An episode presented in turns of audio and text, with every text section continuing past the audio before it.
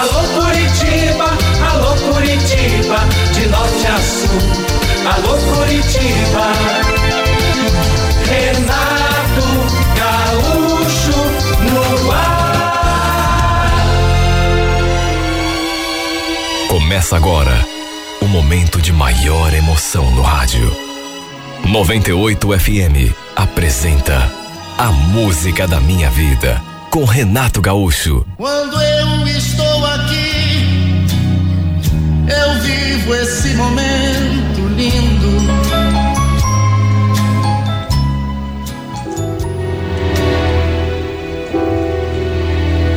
Quando o Sampaio encasquetou que queria vir embora para Curitiba, não sei explicar, mas eu não tive um bom pressentimento. Eu não queria vir. Tudo bem. Eu sabia que ele estava pensando naquilo que era melhor para a gente, mas, repito, não sei, era um, um sexto sentido. Eu não queria vir. Para complicar, eu ainda estava esperando o nosso primeiro filho. O Sampaio tinha um primo que já morava aqui já fazia algum tempo. O Lorival era casado, tinha uma filha e eles ficaram de nos dar apoio no começo dessa nossa jornada. Por sorte, tinha um quartinho sobrando, de maneira que a gente se ajeitou ali, na casa desse primo do Sampaio. Graças a Deus, fomos muito bem recebidos. Eles não sabiam o que fazer para nos agradar. A Ana, por exemplo, mulher do, Lorival, era um amor de pessoa. Só que aconteceu uma coisa que não sei, não, não me fez sentir muito confortável. O Lorival tinha um amigo, os dois inclusive trabalhavam juntos e desde os primeiros dias eu senti que esse homem me olhava assim de um jeito malicioso. Talvez fosse impressão, às vezes a gente se engana com o jeito da pessoa, mas quer saber, não era. Não era. Era malicioso, sim. Desde o primeiro instante, quando fomos apresentados, eu senti aquele olhar assim para cima de mim. Imagine a situação. Eu grávida e aquele homem não tirando os olhos de mim, me olhando daquele jeito assim, insistente. Seu nome era Anderson. E além de ser amigo do Lorival, de eles trabalharem juntos, eles também moravam, ele e um irmão, parece que ele tinha um irmão, ali na casa da frente. Solteiro, até onde eu sabia, nem namorada ele tinha. Não vou negar, eu ficava muito incomodada com o jeito como esse cara olhava para mim.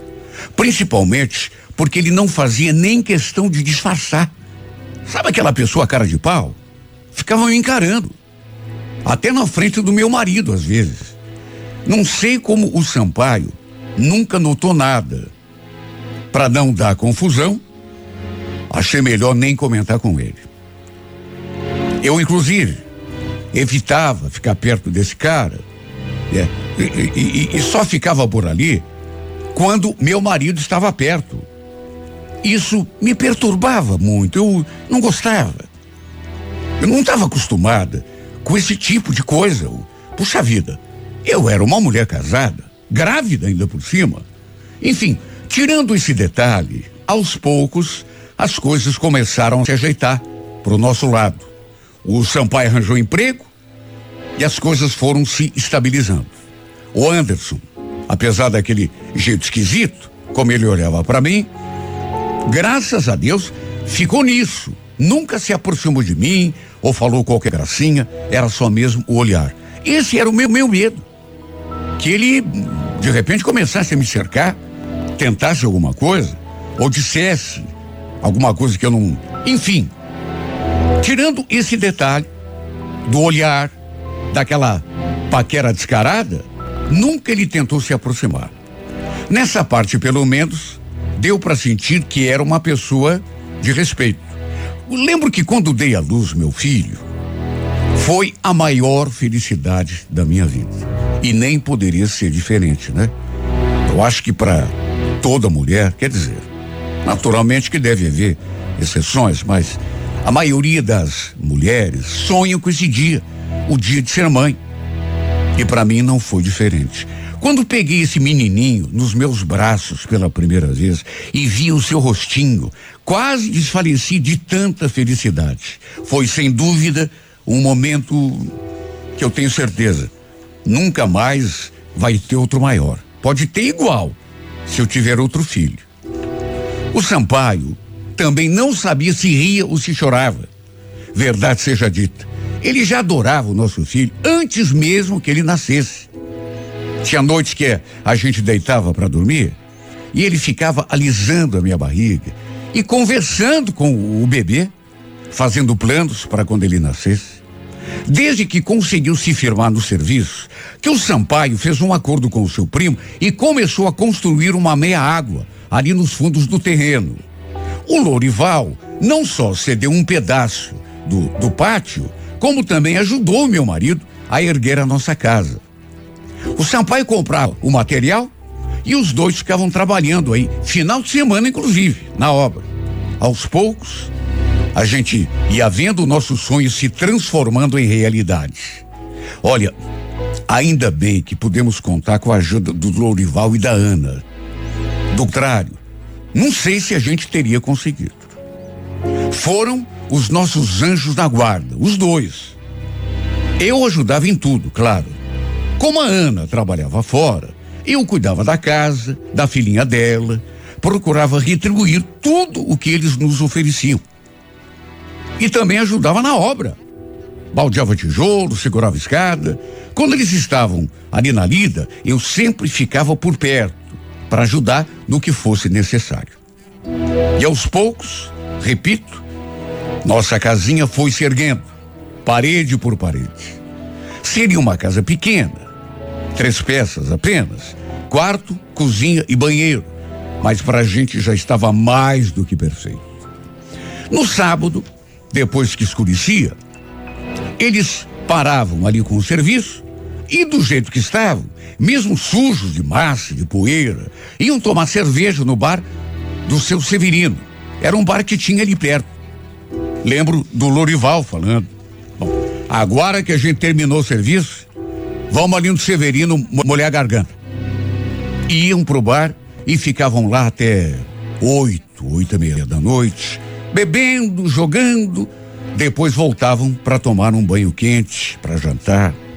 Só que naquele sábado, especificamente, eram sete e vinte da noite, quando um conhecido do Lorival veio bater na nossa porta.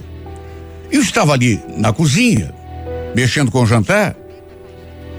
E quem atendeu a porta, na verdade, foi a Ana. Dali onde estava, eu escutei aquele homem falar.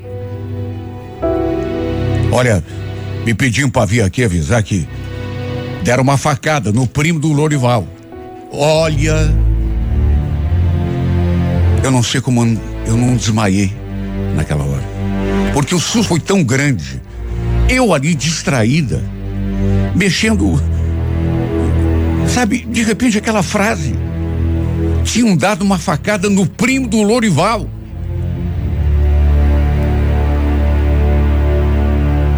Larguei tudo e fui lá conferir aquela história.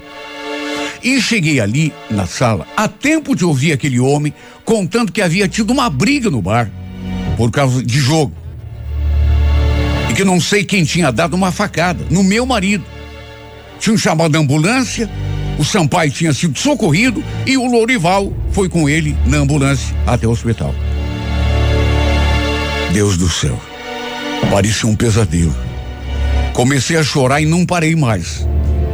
O pior é que e, e, esse homem não sabia do estado do meu marido e nem para que hospital que ele tinha sido levado. Ou seja, Tivemos de ficar esperando ali o Lorival mandar notícia. Até porque ele não tinha levado o celular quando eles foram até o bar. A Ana até ligou, mas o celular do Lorival começou a tocar ali no quarto. Um pouco mais tarde, ele finalmente ligou para Ana. Enquanto os dois conversavam, eu fiquei ali só prestando atenção na minha amiga e de repente não sei que tipo de notícia que ela recebeu. Só sei que a expressão dela mudou. Eu senti uma angústia tão grande, um aperto ainda maior no meu peito. Naturalmente que já pensei no pior. Eu tinha parado de chorar para prestar atenção naquele telefonema, já comecei a chorar de novo. Já imaginando o que podia ter acontecido. Quando ela desligou, eu perguntei: E aí, Ana? O que, que o Lorival falou? O Sampaio tá bem? Em vez de responder, ela só baixou os olhos e suspirou. Foi o pior momento da minha vida. Nem precisou Ana me falar nada. Bastou o jeito dela para eu saber que o pior tinha acontecido. E não havia engano. Desgraçadamente, meu esposo não tinha conseguido resistir. Segundo o Lorival contou depois, tudo tinha começado numa discussão boba por causa de jogo de baralho. E no fim, um desgraçado qualquer tinha tirado a vida do meu marido por conta de uma bobagem. Nossa família foi despedaçada. Até hoje não consigo aceitar. Acho que jamais vou entender. Nosso filho ainda era bebê sete meses de vida. Sampaio, que tinha tantos planos, tantos sonhos para o nosso menino, infelizmente não iria vê-lo crescer. Pior, nosso filho também não teria a chance de conhecer direito o pai, de conviver com ele, de saber quanto ele era maravilhoso e especial. O velório e o enterro foram feitos lá na nossa cidade. Foi o desejo dos pais do Sampaio. Que momento doloroso, meu Deus. Nunca pensei que fosse passar uma situação tão doída quanto aquela. E juro, minha intenção nem era voltar para Curitiba depois do enterro. Era ficar por lá mesmo, junto da minha família. Aliás, o que, que eu ia fazer aqui? Já que toda a minha família estava no interior. Eu até fiquei durante um tempo com a minha mãe, e repito, estava decidida a não voltar para cá. Mas aí, a Ana e o Lorival me convenceram a voltar. Como eles eram padrinhos do meu filho, foram nos visitar quando o menino completou o primeiro aninho. Não teve festa, claro, até porque com a morte do Sampaio, a gente nem tinha o que comemorar, né? Mas eles fizeram questão de comprar um bolinho pro menino, sabe? E foi nessa ocasião que eu conversei com a Ana. E que ela falou: volta com a gente, Lúcia. Vai ser melhor para você e pro meu afilhado. Olha, te garanto que lá você vai ter eh, muito mais oportunidades. Vai poder dar um futuro melhor pro menino. Pensa bem, vai ser melhor para todo mundo. Mas como que eu vou sozinha, Ana? Ah, mas como assim sozinha? Você não vai sozinha. Você vai voltar com a gente. A gente vai estar tá lá, te dando todo o apoio que você precisar. Eu também vou te ajudar a arranjar um emprego. Segundo ela, o Lorival tinha terminado a meia água que ele e o meu marido tinham começado a erguer. Falou que aquela casinha já era minha por direito. Sabe, eu até me comovi com, com, a vontade que eles demonstraram de que eu voltasse para lá. Sabe, você percebe a sinceridade da pessoa. E, e, sabe, eles me queriam tão bem, eu. Apesar de tudo, eu não queria vir. Porque, imagine, eu estava tão triste, tão deprimida, tão desanimada, sem alento nenhum. Antes, com meu marido ali, nosso filho tinha acabado de nascer e. Sei lá, era uma outra coisa. Marido, mulher, nosso casamento, mas agora, eu sozinha. Quer dizer, sozinha. Tendo de cuidar do meu filho, né? Meu marido tinha morrido. Sabe, eu realmente não estava afim de vir. A minha mãe, no entanto, também achava que eu devia voltar. E ainda pediu que eu trouxesse o meu irmão comigo, porque aqui a gente teria mais chances de ter uma vida melhor. Eu passei algum tempo lá com ela, amadurecendo a ideia, até que no fim acabamos realmente vindo para cá. Eu, meu filho e meu irmão. Chegamos e já encontramos a nossa casinha pronta, só nos esperando. Só que como não tínhamos nenhum móvel, ainda ficamos hospedados ali, na casa da Ana, durante um tempo, até que aos poucos tudo foi se ajeitando. Por sorte, meu irmão logo arranjou um emprego e apesar daquele clima de tristeza, a gente foi tocando a vida. Logo no começo, meu irmão acabou fazendo amizade com o Anderson, aquele que vivia me olhando de um jeito esquisito, sabe assim, malicioso. Quando chegamos a Curitiba, os dois viviam conversando ali na frente de casa.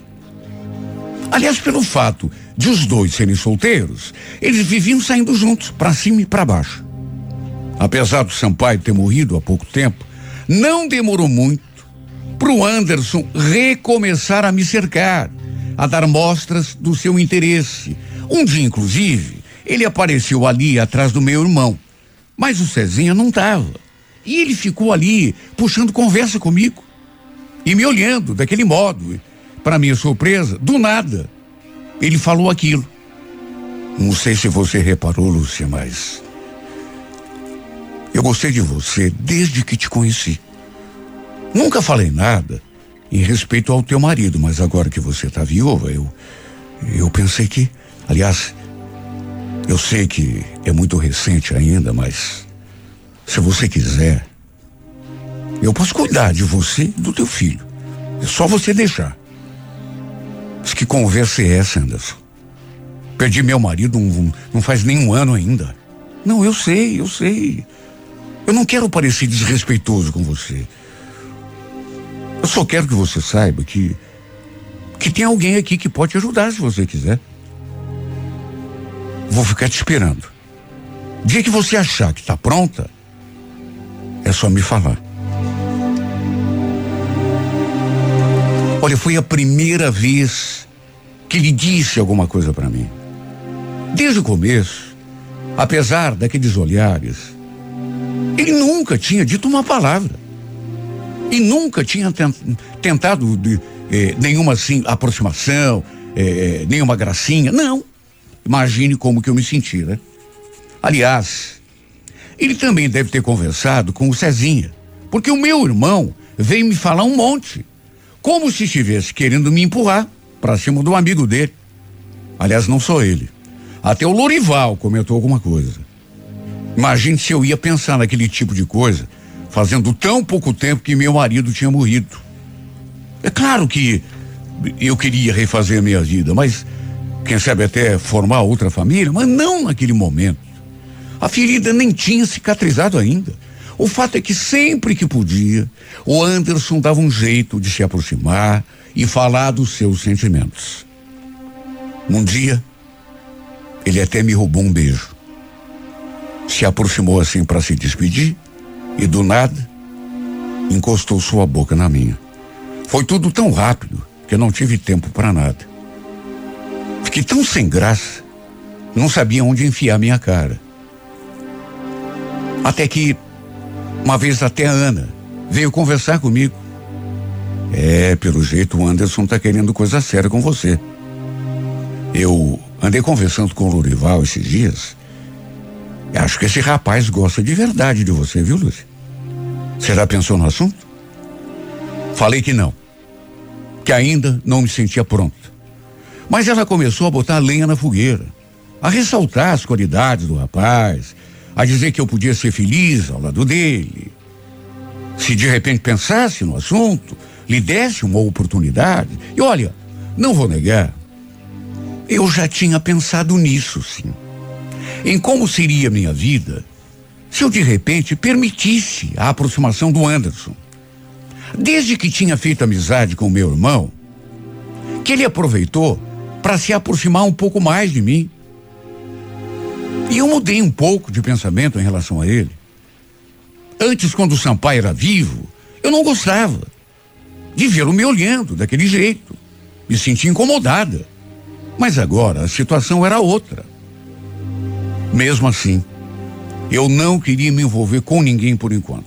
Até porque ainda não tinha nem me conformado com a morte do meu marido. Sofria muito com a falta dele, que ele fazia na minha vida. Mas todo mundo começou a falar que eu devia seguir, que eu devia.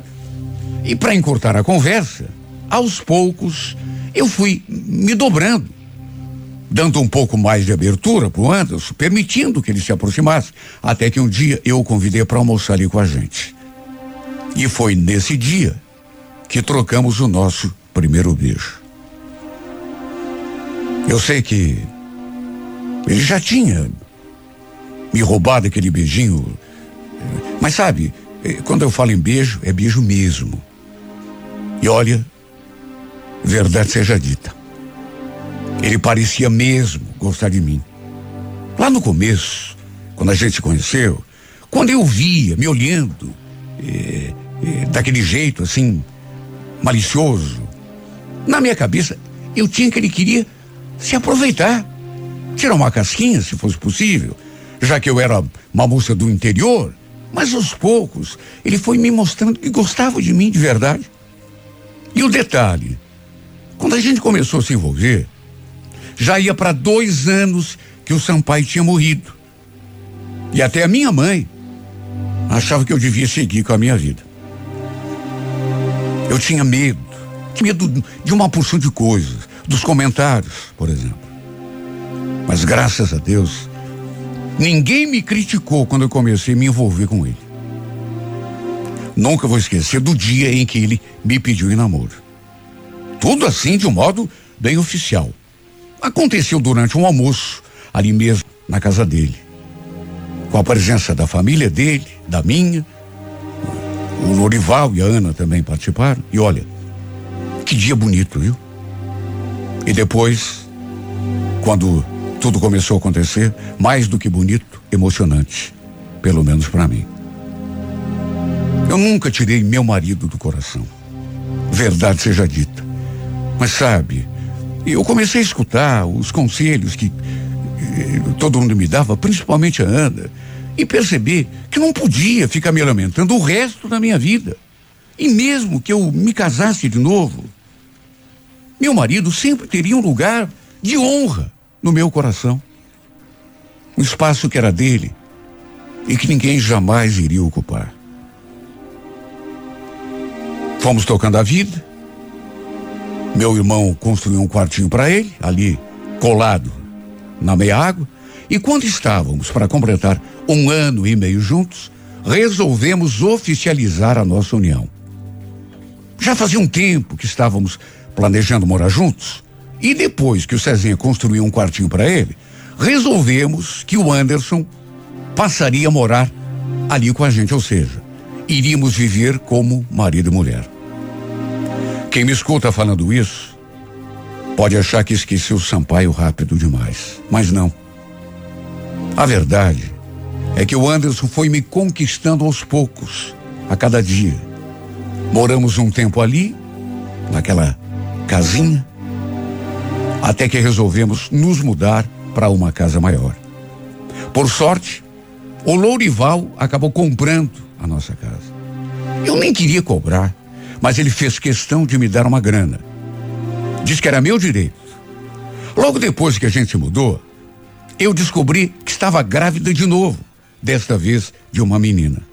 Graças a Deus, tive a sorte de refazer a minha vida ao lado de um homem que, no começo, eu não acreditava, mas que com o tempo me provou. Era realmente alguém especial. No começo, eu me senti incomodada pelo modo como ele olhava para mim. Pensava, na minha cabeça de mulher da roça, esse cara tá querendo tirar uma casquinha de mim, sabe? E acha que eu, por ser do interior, eu sou boba. Mas eu não sou boba, não. Ele que não se aproxime. Até esse tipo de pensamento eu tive em relação a ele. Porque, veja, eu era casada. Ele me olhava daquele modo, parecia que queria me comer com os olhos. Claro que eu não gostava. Ficava incomodada. Só que depois que meu marido morreu e que ele se aproximou para falar dos seus sentimentos, eu comecei dia após dia a perceber que era verdade, que ele gostava mesmo de mim. Olha, não canso de agradecer a Deus pela sorte que eu tive. Porque olha, ter um homem como meu ex-marido, meu falecido marido foi, e depois que ele morreu, encontrar uma pessoa como Anderson, um homem como ele, a mulher tem que ter muita sorte nessa vida. Isso eu posso afirmar. E a verdade é que a cada dia que passa, a gente se apaixona mais e mais. Na verdade, a cada ano que passa, parece que a gente se enturma ainda mais, fica mais amigo.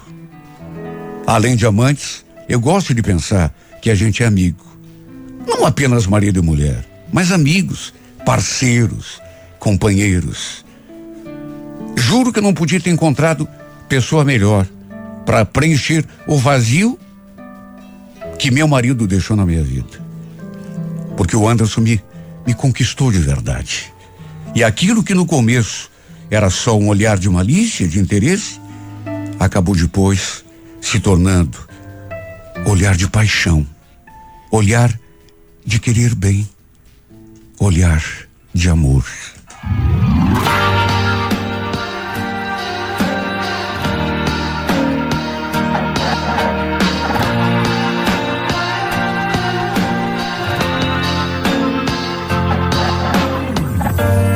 Se você não me disser a verdade, não tem como eu ajudar minha metade. Se tem outro em meu lugar, se você quer colocar, te deixo livre pra viver. Não prometo te esperar, coração vai cicatrizar. E uma hora eu sei que vou te esquecer. Será medo de me machucar. Já tenho meu perdão, tá esperando que. Só quero que você seja feliz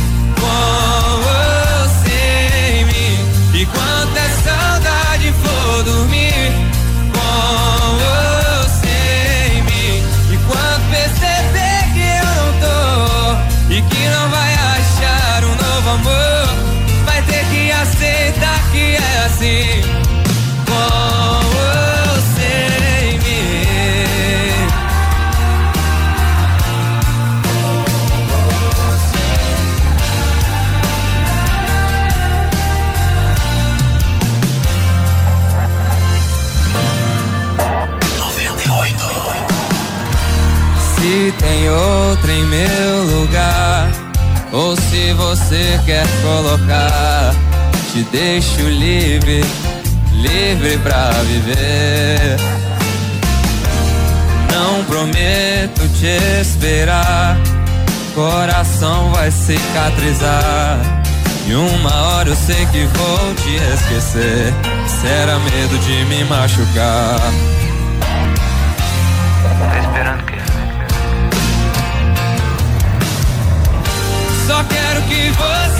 seja feliz com você em mim. E quando der saudade for dormir com você em mim. E quando perceber que eu tô e que não vai achar um outro amor, vai ter que aceitar que é assim. Alô Curitiba, alô Curitiba, de norte a sul. Alô Curitiba,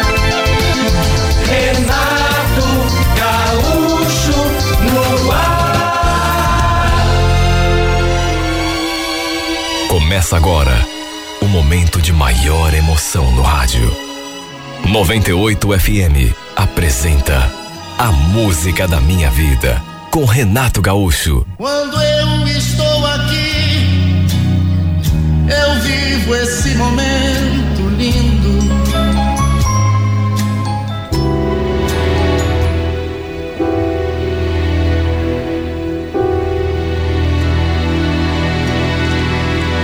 Desde que nos mudamos ali para aquela casa, eu tinha o sonho de reformar a cozinha.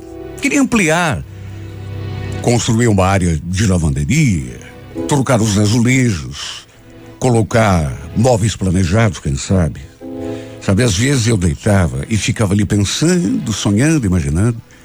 Sempre que sobrava um dinheiro, eu guardava na poupança, já pensando nessa reforma. Meu marido achava bobagem. Meu marido não concordava muito. Ele achava que não precisava. Dizia que era jogar dinheiro fora. Olha a mentalidade dele. Não tinha necessidade. Nossa cozinha era boa. E eu devia investir o meu dinheiro em outra coisa. Só que era um sonho que eu tinha. Às vezes eu ficava olhando revistas de decoração e vendo aquelas cozinhas assim lindas, maravilhosas. Assim que peguei férias, como já tinha um bom dinheiro guardado, resolvi fazer a reforma. Conversando com a minha mãe, ela deu a ideia. Por que, que você não chamou Alexandre para fazer essa reforma? Eu conversei com a mãe dele esses dias e parece que o coitado tá meio parado, viu? não tá conseguindo serviço. O Alexandre, mãe? Será? O Alexandre era um excelente pedreiro. Eu sabia que era, porque a gente se conhecia. Eu, melhor do que ninguém, sabia que ele trabalhava bem, que era caprichoso, dedicado. Só não sabia se seria uma boa ideia, porque havíamos tido uma história no passado. Além de termos sido namorados, isso por mais de dois anos, também chegamos a morar juntos durante alguns meses. Não fomos casados no papel, mas esse era apenas um detalhe, porque, na prática, vivemos como marido e mulher durante aquele tempo em que a gente morou junto. A família dele morava ali na rua da casa da minha mãe. Por isso é que a gente se conhecia desde pequenos.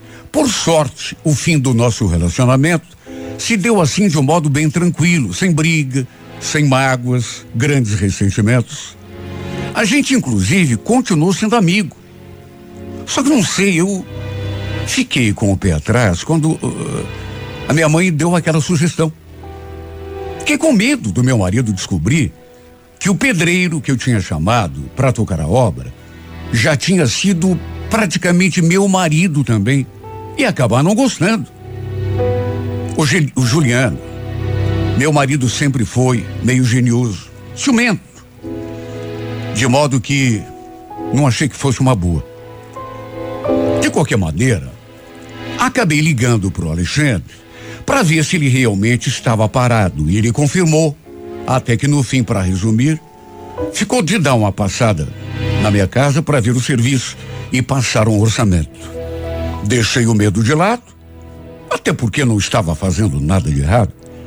Mesmo que o Juliano descobrisse que a gente tinha tido lá um, alguma coisa no passado, não tinha nada a ver. Ele não teria motivo nenhum para ficar bravo comigo. Resumindo, ele acabou pegando a obra. Nem em sonho meu marido sabia o que tinha rolado entre mim e o Alexandre no passado. Olha, hoje pensando bem, eu podia até ter contado para ele. Mas sabe, não vi necessidade. Era bem capaz de pedir para chamar outro pedreiro. Eu conhecia o marido que tinha. Como eu estava de férias, passava o dia todo ali em casa. Minha filha estudava na parte da tarde, então nesse horário ficávamos apenas nós dois ali em casa, eu e o Alexandre. Ele naturalmente mexendo com a obra e eu no meu canto. Na verdade, eu nem me aproximava, até para não atrapalhar. Juro. Depois daquele relacionamento que havíamos tido no passado, nunca mais havia acontecido nada entre nós. E tanto eu quanto ele, eu tinha certeza disso, quanto a mim nem se fala. Não sentimos mais nada um pelo outro. E eu digo isso porque às vezes o casal se separa, mas ainda fica, né? Aquele resquício, aquela, aquela chama. Basta uma faísca e pronto. Acaba rolando. No nosso caso, no entanto, posso dizer com toda certeza que não era nada disso. Nunca tinha acontecido mais nada. E nem aconteceria. Eu, por exemplo, olhava para ele e não sentia nada demais. Era o Juliano que eu amava. Era o Juliano, agora o meu marido. O detalhe é que o Juliano conhecia o Alexandre.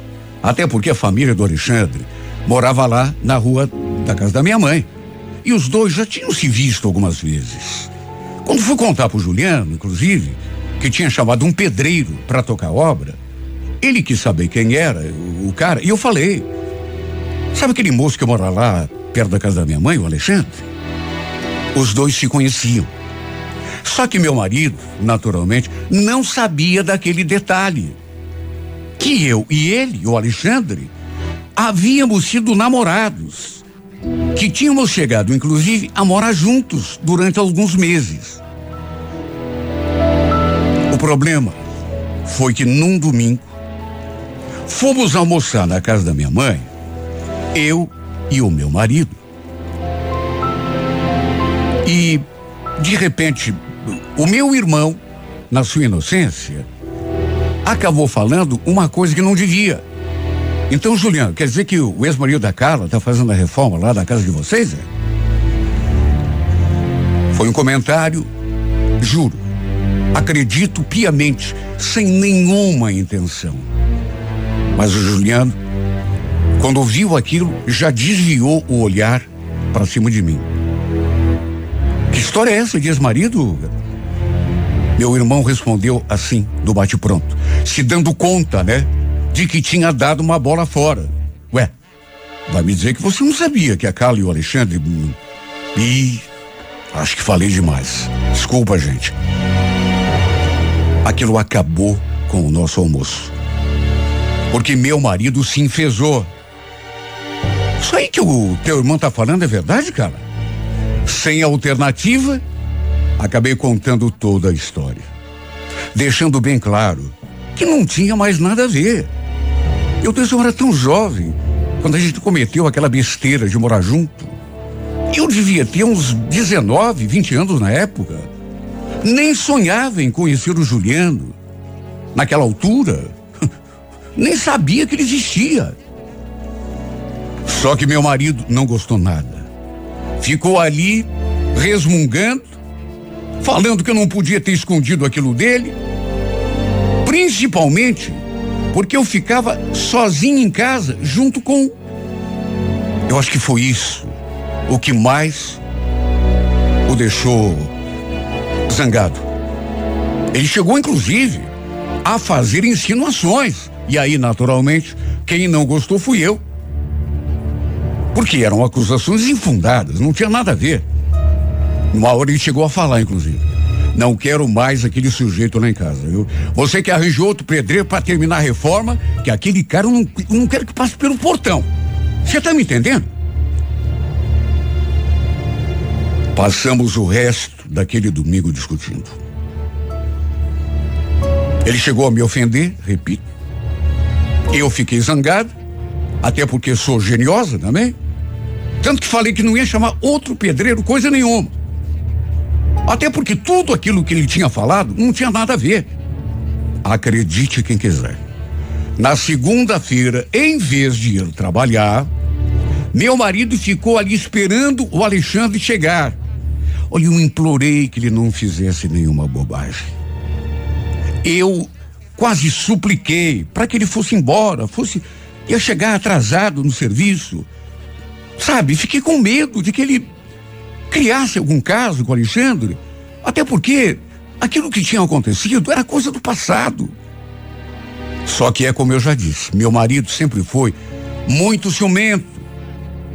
Assim que o Alexandre encostou o carro, o Juliano foi esperá-lo lá no portão. Eu naturalmente fui atrás para tentar evitar alguma coisa. O Juliano já se aproximou dele falando: "Nem precisa tirar as tralhas do carro aí, viu, meu chapa? Já conversei com a minha mulher e a gente vai chamar outro pedreiro para terminar a obra."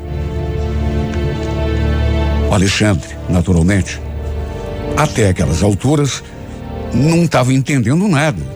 Mas como assim? O que que houve? O que que houve? Você quer saber mesmo, cara? A gente não tá gostando do teu serviço.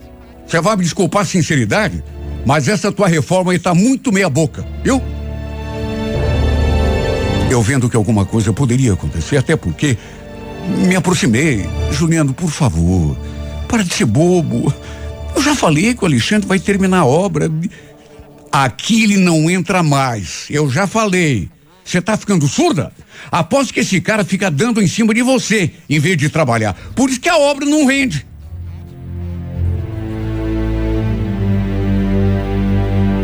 Começamos a bater boca de novo. E tudo ali na frente do Alexandre. Ele, aliás, coitado, não falou um ar. Ficou só escutando tudo em silêncio. O pior é que o Juliano ainda falou mais um monte pro Alexandre. Falou que já sabia que tínhamos sido namorados e morado juntos, inclusive. Olha, eu cheguei a pensar que fosse até da briga. Sabe, briga de soco.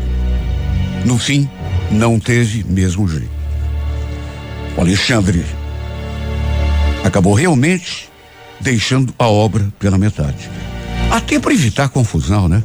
Eu pedi que ele fosse embora, que depois acertaria com ele os dias que ele tinha trabalhado. Olha, eu me senti tão envergonhada com o comportamento do meu marido.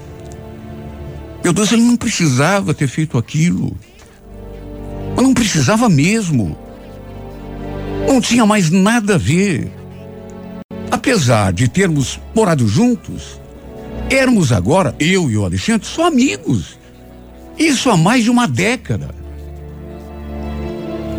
E como desgraça pouca é bobagem, além de ter me desentendido com o Juliano por conta desse perrengue, acabei arranjando confusão também com a minha sogra e com a minha cunhada. Porque as duas tiveram a capacidade de aparecer ali em casa para me censurar. Olha, eu sinceramente não sei que tipo de coisa o Juliano andou falando para elas, mas as duas apareceram ali nervosinhas, como se fossem senhoras da razão. Minha sogra, por exemplo, chegou a dizer: Que papelão, hein, Carla? Eu não esperava isso de você, sinceramente. Mas como assim, dona Fátima? O que, que eu fiz? E você ainda pergunta? Escondendo o Juliano, que já foi casado com esse homem que você contratou aí para fazer a, a tua cozinha? E ainda por cima, ficar sozinha com ele o dia todo? E o que que tem isso demais? Ah, você não sabe. Você não sabe. Olha, essa mulher me de um jeito que não precisava nem dizer mais nada. Nisso, minha cunhada já emendou. É, você vai me desculpar, viu, Carla? Mas eu tenho de concordar com a mãe, viu? Não foi certo o que você fez. Eu não queria que aquilo tivesse acontecido. Se imaginasse, não teria permitido. Mas sabe, ali, sendo ofendida daquela forma, eu alteei também a minha voz e a gente acabou discutindo. Eu contra as duas. Puxa vida, eram insinuações sem nenhum fundamento. Só faltou dizerem abertamente que eu ainda tinha alguma coisa com o meu ex que traía meu marido. Quer dizer, não falaram, mas deram a entender. Eu ainda tive de engolir a vergonha e me retratar com Alexandre. Pedi desculpas pelas grosserias do meu marido. Ele estava sozinho em casa. Sua mãe estava trabalhando. Sabe, além do pedido de desculpas, eu também tinha ido levar o dinheiro dos dias que ele tinha trabalhado. Ele me convidou a entrar e ficamos ali conversando. Por sorte, ele entendeu o que tinha acontecido, não ficou chateado. Só que, de repente, falou uma coisa que eu não esperava. Quer saber de uma coisa? Tudo bem. Sabe, não fico ofendido. Só vou ficar sentido com uma coisa, cara. Que eu não vou poder mais te ver todo dia. Não vou poder mais ficar pertinho de você, né? Tá, mas o que, que isso tem a ver? Você não sabe? Então vou ser franco, bem sincero com você. Eu acho que não superei o fim da nossa história, sabia? Depois que eu comecei a trabalhar lá na tua casa, eu Sabe, parece que o tempo voltou, eu não consigo pensar em outra coisa. Você está falando sério? Meu Deus, eu pensei que você já tivesse em outra há muito tempo. Faz tanto tempo que a gente se separou. Pois é. Mas eu ainda gosto de você, não consegui esquecer, pelo menos não totalmente. Você quer saber de uma coisa? Se pudesse voltar no tempo, eu não me afastaria de você de novo. Faria tudo o que estivesse ao meu alcance para não te perder. Olha, eu fiquei sem saber o que falar. E até fiquei assim, meio emocionada, não vou negar. E fiquei tão fora de órbita que nem me dei conta de que nesse meio tempo ele se aproximou assim de mim no sofá. Parecia até que tudo estava acontecendo em câmera lenta. Quando me dei conta, ele já tinha se aproximado e estava sabe, tentando me beijar. Eu levei um susto. Até porque, repito, estava tão distraída que. E não imaginei também que ele pudesse. Eu ainda te amo, Carla. Nunca consegui te esquecer completamente. Quando que eu poderia imaginar que aquilo fosse acontecer? Meu Deus, a nossa história tinha terminado há muito eu já estava casada com outro homem fazia muito tempo. Já tinha uma filha. Enquanto ele continuava solteiro, morando com a mãe. E agora, sei lá, até dava para entender por quê. Fato é que, não me perguntem por quê, mas em vez de me ofender, eu, eu me comovi até com o que ele falou.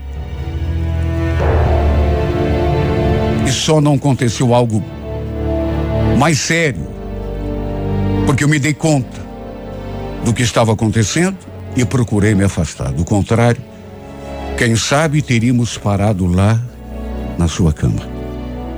Mesmo assim, eu saí daquela casa meio perdida. Ele, inclusive, não queria me deixar sair.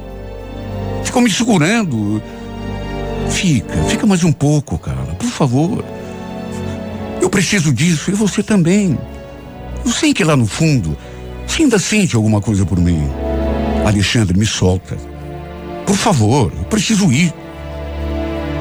Repito, perdi o rumo quando saí por aquele portão.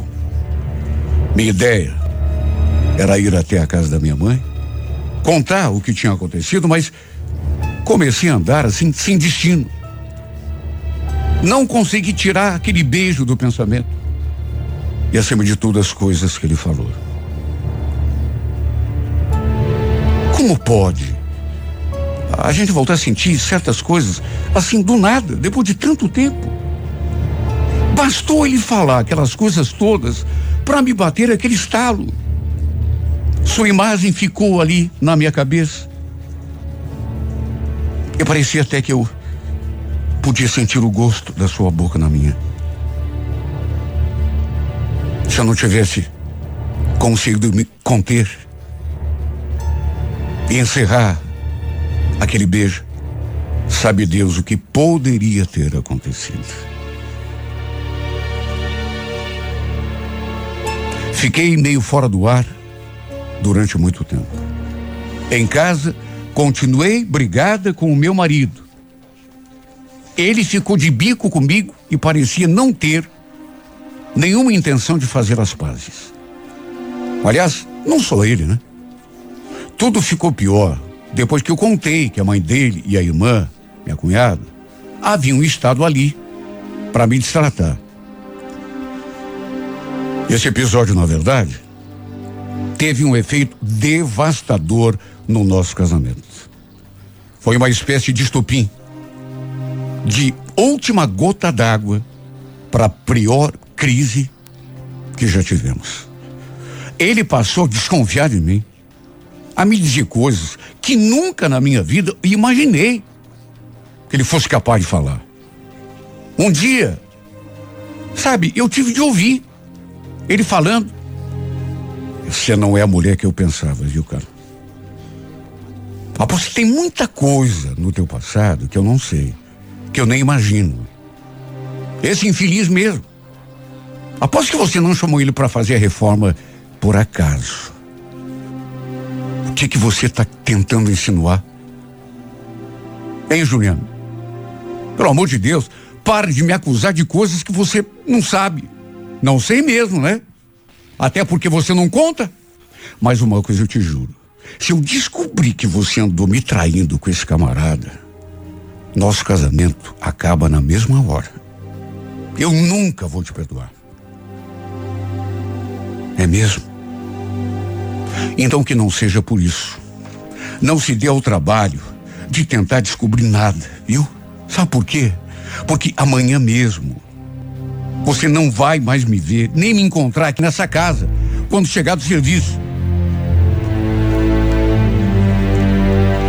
Sabia, eu falei aquilo num impulso, mas é que já tinha tanta coisa trancada, era tanta mágoa. Não sei se ele botou fé naquilo que eu falei. Só sei que ficou quieto. Simplesmente virou para o lado e não falou mais nada. Como se eu nem estivesse ali presente. E a verdade é que se ele era genioso, eu também sabia ser quando queria. E no dia seguinte, nem mandei minha filha à escola. Arrumei nossas coisas e fui bater lá na porta da minha mãe. Reconheço que não devia ter trocado aquele beijo com o, o Alexandre. Se bem que, na verdade, nem fez. Nem foi assim beijo trocado. Estava tão distraída que ele me pegou de surpresa. E não passou disso. Eu não estava esperando. À noite, o Juliano apareceu todo mansinho ali na casa da minha mãe. Naturalmente que para tentar me convencer a voltar para casa. E olha, eu não ia voltar. Mas não ia mesmo. Tava doendo muito as insinuações que ele tinha feito. As ofensas que ele tinha feito. Só voltei porque ele ficou ali se humilhando, choramingando. E porque a minha mãe também praticamente me obrigou a voltar. Falou que meu lugar era junto do meu marido. Ele, inclusive, chegou a dizer que tinha se arrependido do que havia dito. Como se adiantasse, né? Depois de falar.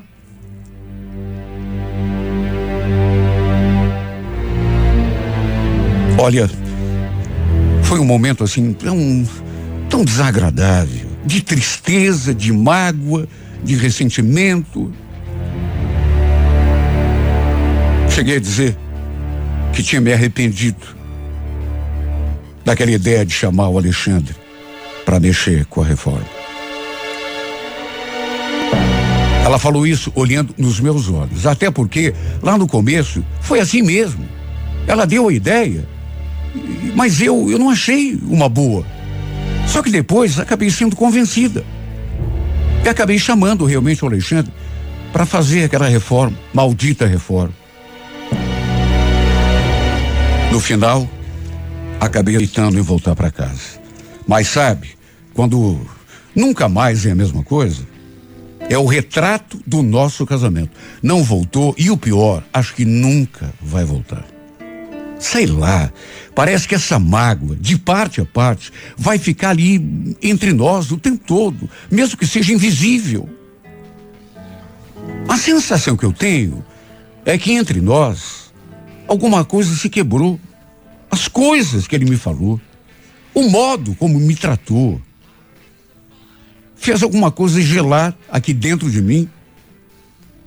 E ainda tem o fato de eu ter ficado perturbada com todas aquelas coisas que o Alexandre falou. E principalmente aquele beijo. Ou aquele meio beijo, sei lá. Não nego que tudo isso acabou despertando alguma coisa em mim que eu pensei que tivesse morrido. De modo que nos últimos tempos me sinto completamente perdido. Coisas tão estranhas eu ando sentindo. Meu Deus, Só o que eu queria era fazer uma reforma na minha cozinha.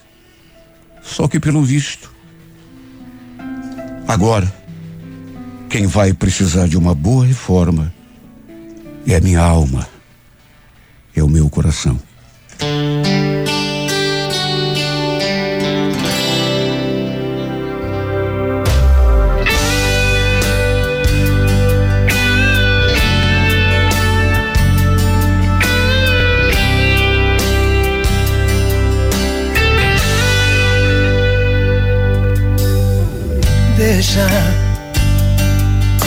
Pelo menos falar de nós.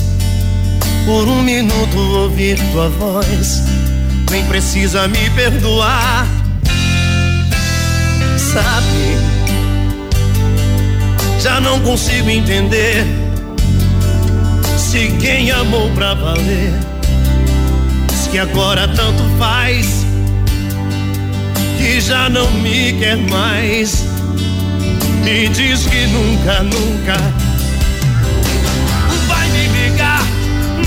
que a saudade e a vontade apertar. Na busca incessante de outro amor encontrar, tentando achar a saída. Quer esquecer como se fosse fácil apagar tudo assim, matando nossa história a metade de mim. oh, deixa.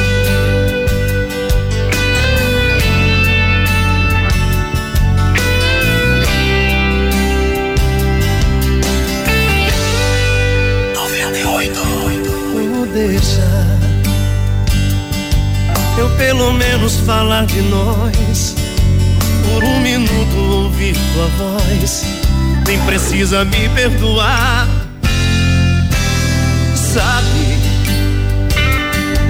já não consigo entender se quem amou pra valer diz que agora tanto faz, que já não me quer mais e diz que nunca, nunca, nunca, nunca vai me ligar na hora que a saudade e a vontade apertar, na busca incessante de outro amor encontrar, tentando achar a saída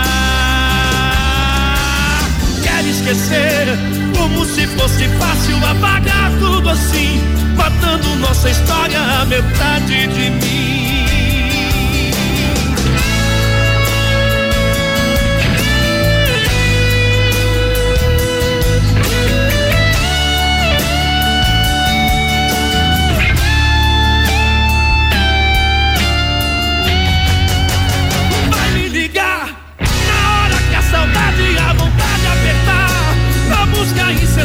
de outro amor encontrar, tentando achar a saída. Quero esquecer, como se fosse fácil apagar tudo assim, matando nossa história metade.